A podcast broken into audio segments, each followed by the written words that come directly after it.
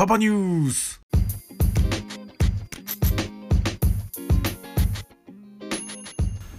さあ週末の IT パパニュースのお時間です。この番組は世界一短い IT ニュースバラエティということで IT ニュースをお送りしております。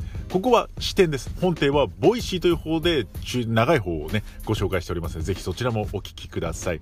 さあお相手は英語が話せないのに外資系のセールスエンジニアパパ丸山です。土日は最新の IT ワードを振り返ってまいりましょう。今回振り返るワードはクラウドです。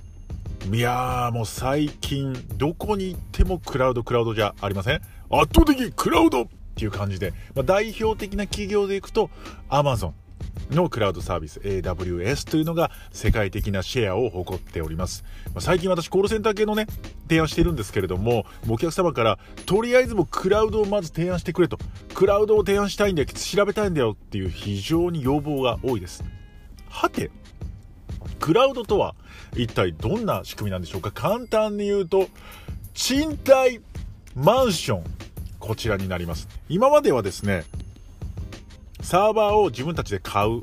で自分たちで置き場所も決める。いわば一戸建てと一緒だったんですね。土地も探す。で一戸建てを建てるというような感じでした。でも、まあ、これだとどうしても初期投資がね非常にかかってしまうしメンテナンスも自分たちでやらなきゃいけない。大変だっていうことで今クラウドという思想がすごく流行っております。いわば賃貸マンションです。もう土地もある。建物も建ってる。自分たちは部屋を借りるだけ。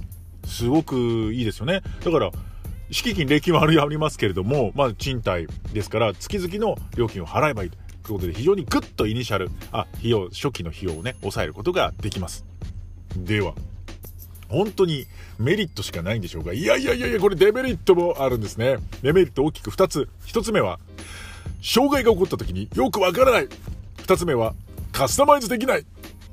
これにあるんですね。まず、障害が起こった時なんですけれども、まあ、一戸建てで例えば水道が出ないってなったら、水道業者呼びますよね。で、調べてもらって、理由を教えてもらいます。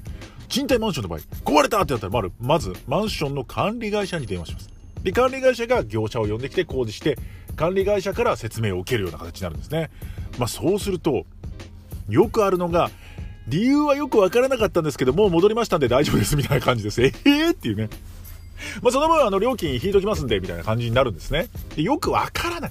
まあ、これは非常にね、困るんですね。まあ、その分ね、管理は普段任せてるんで、まあ、大きな声ではね、あまり言えないんですけどっていうパターンが多いです。そして2つ目、カスタマイズができない。これはまあ考えてみれば当然で、賃貸のマンションで自分たちの好きな窓にしたい、好きなドアノブにしたいって言ったら無理ですよね。でも、一戸建てだったらもうドアノブからネジの1個からもう好きなようにできます。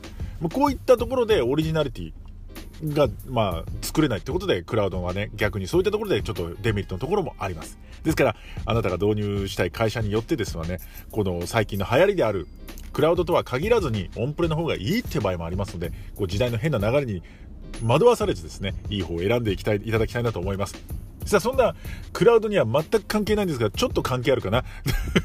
最後お別れするのはラルクアンシェルのドライバーズハイでお別れしたいと思います。それでは本日も最後までお付き合いいただきありがとうございました。ぜひ続きはボイシーでお聴きください。